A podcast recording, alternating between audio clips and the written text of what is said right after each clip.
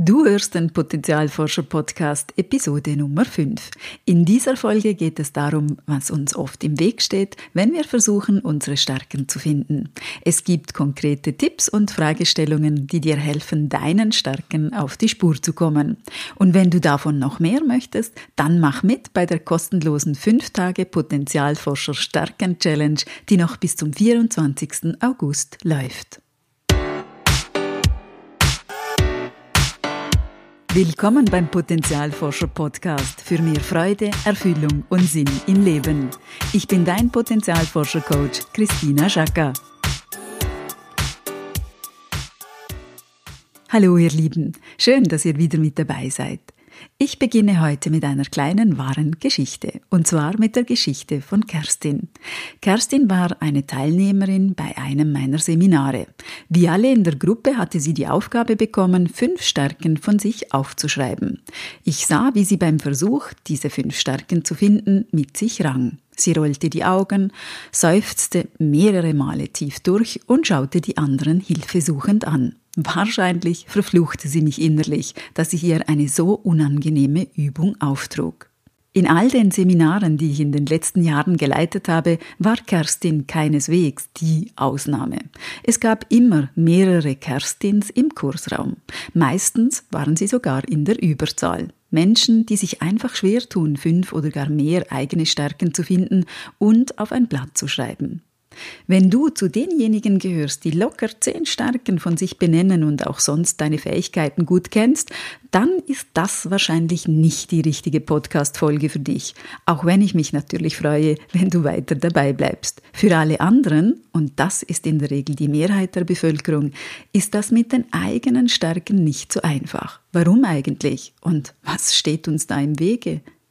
Dafür gibt es mehrere Gründe. Einer davon ist unsere Idee, unbedingt Schwächen ausmerzen zu müssen und uns darin zu verbessern. Es ist etwas Gutes, sich weiterzuentwickeln, an sich zu arbeiten, sich zu verbessern. Aber ich glaube nicht an den Erfolg, der allein auf der Verbesserung von Schwächen basiert. Der Fokus auf Schwächen trägt mich nicht, beflügelt mich nicht, er kostet mich sehr, sehr, sehr viel wertvolle Energie. Angenommen, du bist nicht so der oder die Rednerin.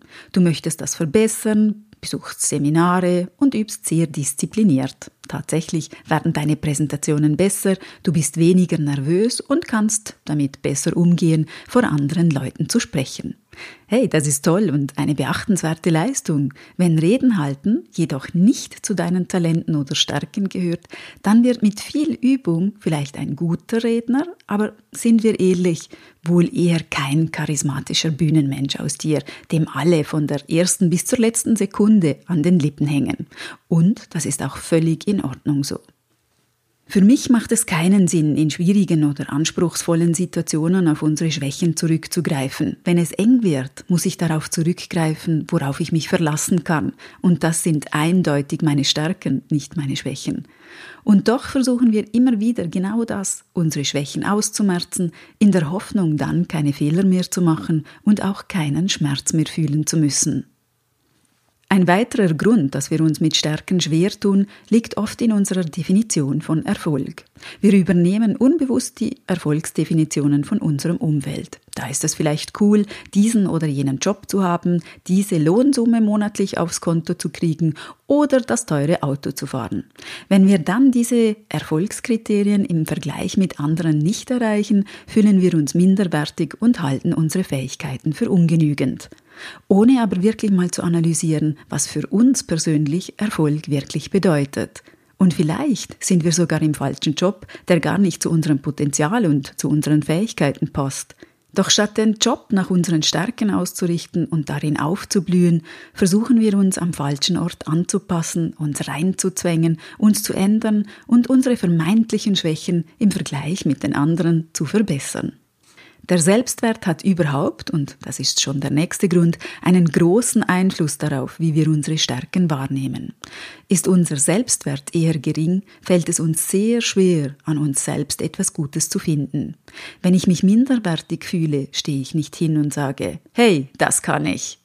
In dieser Kategorie gehen auch die alten Glaubenssätze oder Sprüche, die uns eingetrichtert wurden, wie sei bescheiden oder Eigenlob stinkt. Ein anderer Grund, und das fasziniert mich sehr, dass wir unsere Stärken gar nicht erkennen. Für uns sind manche unserer Stärken so normal, dass es uns schlicht nicht auffällt, dass sie besonders sind. Wir denken tatsächlich, dass jeder Mensch das so kann wie wir wie Simone. Ich kenne niemanden, der andere Menschen so umfassend annehmen kann, wie das Simone kann. Sie hat eine unglaubliche Fähigkeit, andere zu verstehen und doch ehrlich ihre Meinung zu vertreten. Jeder und jede, die mit ihr spricht, fühlt sich sofort wohl verstanden und im tiefsten Herzen wahrgenommen. Als ich das Simone sagte, schaute sie mich fassungslos an und meinte, das sei doch nichts Besonderes. Oh doch, liebe Simone, das ist etwas Besonderes. Und hier frage ich mich, wo waren die Menschen in ihrem Umfeld, die ihr das längst sagen hätten können, die das wertschätzen hätten können? Das hat vielleicht damit zu tun, dass wir lieber kritisieren und verurteilen, statt positives Feedback zu geben. Aber das ist ein anderes Thema. Ein letzter Grund, warum wir uns mit unseren Stärken schwer tun und erscheint sich in den letzten Jahren zu verstärken, ist der Druck, etwas außerordentlich Besonderes sein zu müssen. Ein Stärken-Superstar sozusagen. Und das ist schlicht Blödsinn. Mit diesem Druck entfernen wir uns nur von uns selbst und unseren eigenen Fähigkeiten, indem wir uns selbst in ein Schema pressen und versuchen, irgendeinem perfekten Ideal zu entsprechen. Die große Frage lautet nun natürlich, und jetzt, was tun wir? Ein wichtiger Schritt ist, Druck rauszunehmen. Und das können wir, indem wir uns erst einmal nicht den Stärken, sondern unseren Fähigkeiten widmen. Wir stellen uns also die Fragen, was kann ich eigentlich ganz gut? Also nicht, was kann ich mega super gut, sondern worin bin ich eigentlich ganz okay, ganz gut. Vielleicht kannst du eine Sprache nicht perfekt, aber du kannst sie gut dann ist das deine Fähigkeit.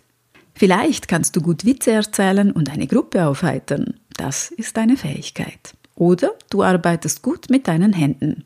Das ist deine Fähigkeit. Mach dir eine persönliche Liste mit deinen Fähigkeiten und lass dir etwas Zeit. Die schreibt man nicht so in fünf Minuten hin. Und wenn du die Liste fertig hast, dann prüfe, welche der Fähigkeiten du nicht nur gut, sondern sehr gut oder besonders gut kannst. Welches davon also deine Stärken sind. Bestimmt fallen dir jetzt auch zusätzliche Stärken ein, die noch nicht auf dieser Liste sind. Und wenn nicht, dann frage doch einmal eine liebe Freundin oder einen wohlwollenden Kollegen. Und wenn du noch einen Schritt weiter gehen möchtest, dann verbinde deine Fähigkeiten und Stärken mit deinen Interessen. Dazu ein Beispiel. Wenn du gut und gerne schreibst, frage dich, welche Themen dich sonst so interessieren. Vielleicht ist es das Reisen, Tiere oder ein Thema in deinem Beruf. Vielleicht ist das aber auch Kochen oder Gedichte. Wenn wir Stärken mit Interessen verbinden, dann fördern wir sie und es entsteht eine besondere Energie. Stärken können wir übrigens auch entwickeln. Sie wachsen mit unseren Erfahrungen, werden breiter, reicher und stärker. Und das Schöne ist, Stärken sind immer da. Wenn wir sie einsetzen, fühlen wir uns gut, sie geben uns innere Zufriedenheit. Eine meiner Stärken ist meine Wissbegierde. Ich lerne wahnsinnig gerne dazu, besuche Weiterbildungen und lese ständig. Diese Stärke ließe sich theoretisch in jedem Beruf einbringen theoretisch, denn sie muss auch zu meinen Interessen passen.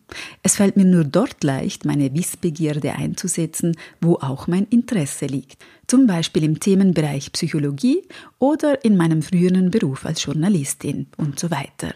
Wie ein technisches Gerät funktioniert, äh, interessiert mich offen gesagt null. Da greift meine Stärke also nicht. Zudem braucht eine Stärke auch immer ein Umfeld, wo sie als solche erkannt, gefördert und gebraucht wird. Was mir noch wichtig ist zu sagen, Stärken sind nur ein Teil unseres ganzen großen Potenzials. Sie sind nicht das ganze Potenzial. Und seine Stärken zu kennen bedeutet auch nicht, die perfekte Jobbeschreibung mitgeliefert zu bekommen.